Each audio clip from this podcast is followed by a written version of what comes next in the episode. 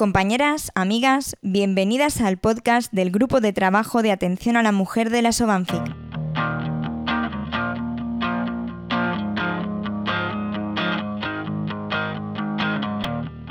Tradicionalmente, la ciencia y la investigación se han centrado en la salud del hombre. Ya es hora de que hablemos de la salud de la mujer.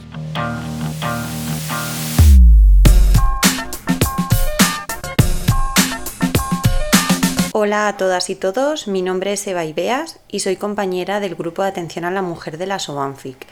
En esta nueva entrega os vamos a hablar sobre anticoncepción de urgencia. ¿O es anticoncepción de emergencia? ¿Cuál es la diferencia? A veces en los medios de comunicación y en conversaciones con amigos, amigas, conocidos, compañeros, compañeras, eh, se hace un uso de estos términos como si fueran sinónimos. No obstante, no lo son. En medicina hablamos de emergencia cuando estamos ante una situación en la que el paciente o la paciente presenta un riesgo vital y hay que actuar de forma inmediata para eh, intentar eh, salvar la vida de esa persona. En cambio, hablamos de urgencia cuando nos queremos referir a una situación en la que la actuación médica tiene que ser rápida, pero afortunadamente el paciente o la paciente no, presenta un riesgo vital. Es por ello que cuando queremos hablar de la popular píldora del día después, vamos a referirnos a ella como anticoncepción de urgencia y no anticoncepción de emergencia. Bueno, después de esta breve puntualización, eh, vamos a ver exactamente qué es la anticoncepción de urgencia. Y para ello os, os voy a presentar la definición de la Sociedad Española de Contracepción, que define la anticoncepción de urgencia como la utilización de un fármaco o dispositivo para prevenir un embarazo después de una relación sexual coital no protegida o en la que se haya producido un potencial fallo del método anticonceptivo regular que esté utilizando la pareja. Es algo así como una segunda oportunidad para evitar el embarazo no deseado, pero no debe ser considerada en ningún caso un método anticonceptivo de uso habitual.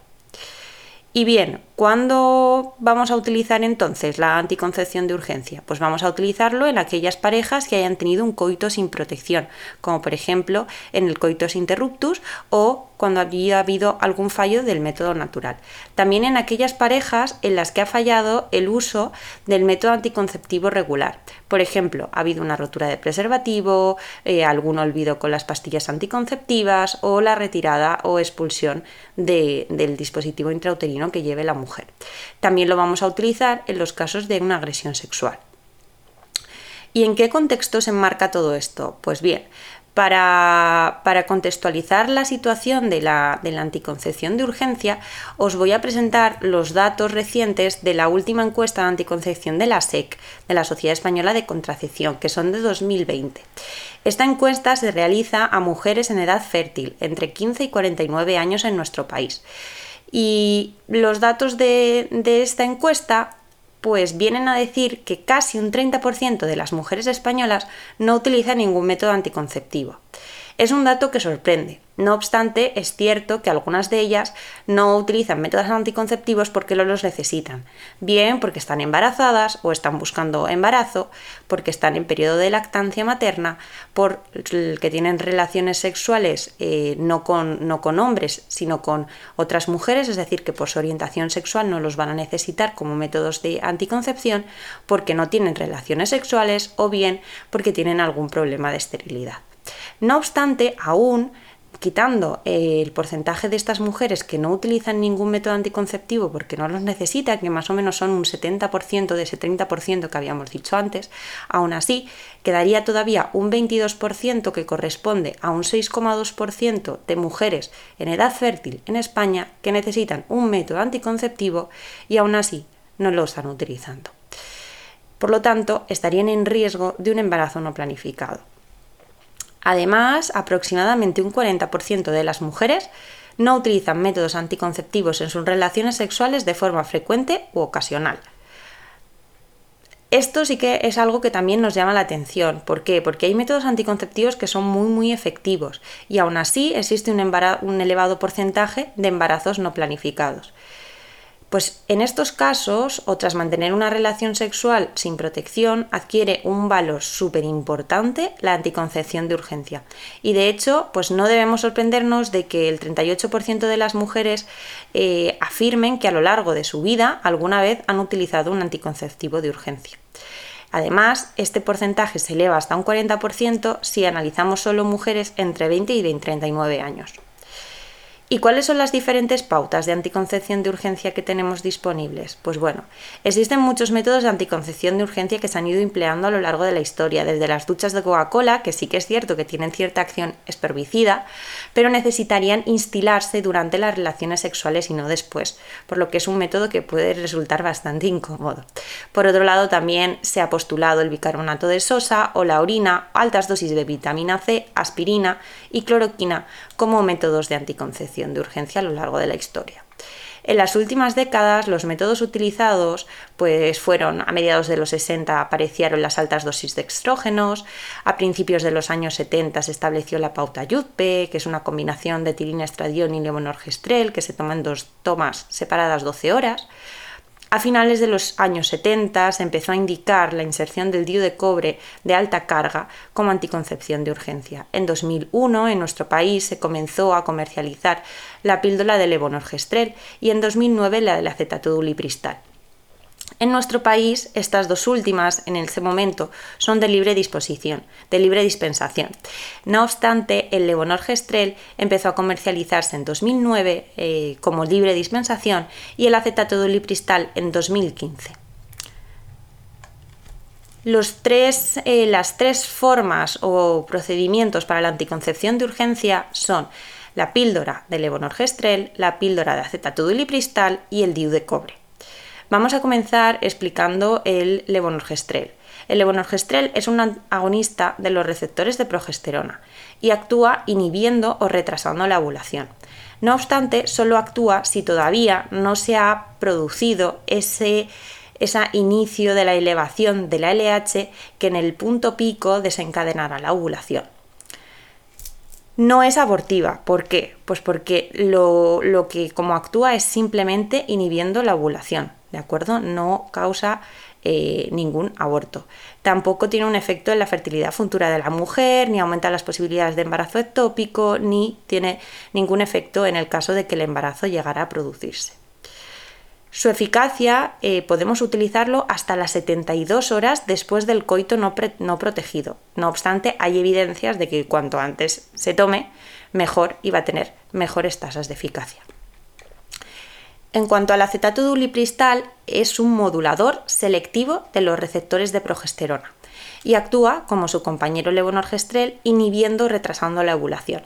El acetato de ulipristal tiene como ventaja que actúa aun cuando se ha comenzado esa elevación inicial de la LH, pero una vez se ha producido ese pico de LH que después de unas 12 horas dará lugar a la ovulación, si ya se ha producido ese pico, el acetato de no va a poder retrasar o inhibir la ovulación ya. Como su compañero no es abortivo, no aumenta el riesgo de embarazo ectópico, no tiene efecto sobre la fertilidad futura de la mujer y tampoco sobre el desarrollo embrionario en el caso de que se llegara a desarrollar un, embarazo. Su eficacia eh, lo podemos utilizar hasta los 5 días después del coito no protegido, no solo como los 3 días del levonorgestrel. Entre las dos, si analizamos las dos píldoras anticonceptivas, el acetato de es más efectiva que el levonorgestrel. El levonorgestrel de 1,5 miligramos, que es la posología en dosis única que tendríamos que tomar como píldora anticonceptiva, eh, lo tenemos en nuestra comunidad autónoma, que es la comunidad valenciana, Mm, gratuito en los centros y unidades de salud sexual. Además, también debería estar en todas las unidades de urgencias, ya sea en atención primaria o en urgencias hospitalarias. Eh, si lo compramos en la farmacia directamente, su precio asciende a los 20 euros y en el caso del acetato de ulipristal asciende a los 30 euros. En cuanto al DIU de cobre, que es el que nos quedaría, eh, consiste en un dispositivo que se coloca en el interior eh, del útero y el mecanismo de acción como anticoncepción de urgencia es su efecto antiimplantatorio en el endometrio. Si es usado tras la fecundación, influirá sobre el tacto genital y dificultaría también la receptividad endometrial de ese futuro eh, de blastocisto. También tiene acción gameticida, fundamentalmente espermicida, dificultando así la fertilización. Tampoco es abortiva como sus compañeras. Su eficacia podemos utilizarlo hasta los 5 días tras el coito no protegido. Y además es un método que no solo va a protegernos frente a la posibilidad de un embarazo, sino también en el futuro se puede mantener como anticonceptivo. El DIU de cobre es el más efectivo de los tres métodos de anticoncepción de urgencia, con una tasa de fracaso del 0,09% según una revisión de la Cochrane de 2012.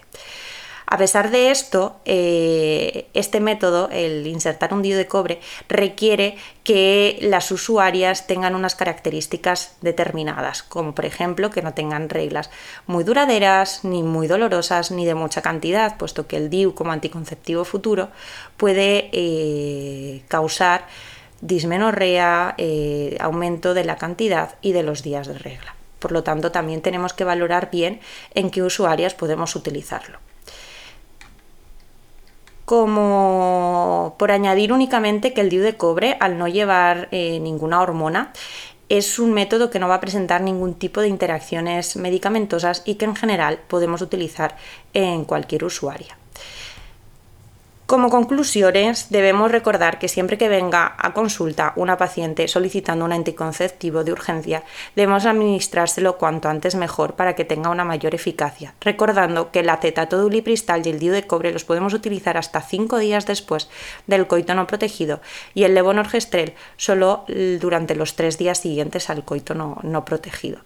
Es importante que también en estas mujeres no nos limitemos en la consulta a hacer simplemente la dispensación de esta medicación o recomendarle el método que mejor vaya a, que, más indicado sea para esa usuaria, sino que también tendremos que aconsejar un método anticonceptivo regular para que esto no vuelva a ocurrir ofertarle también un test de infecciones de transmisión sexual que puede consistir en una serología y toma de cultivos, incluso toma de muestra de orina para clamidia. Y luego, por otra parte, eh, se recomienda que si mm, la mujer no ha tenido un sangrado en las siguientes tres semanas o ante cualquier duda razonable, habría que hacer un test de gestación para confirmar que el método no ha, no ha fallado, que el método anticonceptivo de urgencia no ha fallado. Muchísimas gracias por escucharme, espero haberos sido de ayuda y haber aclarado algunas dudas y muchísimas gracias. Si te ha gustado y no quieres perderte ninguno de nuestros podcasts, no olvides suscribirte a nuestro canal y seguirnos en redes sociales.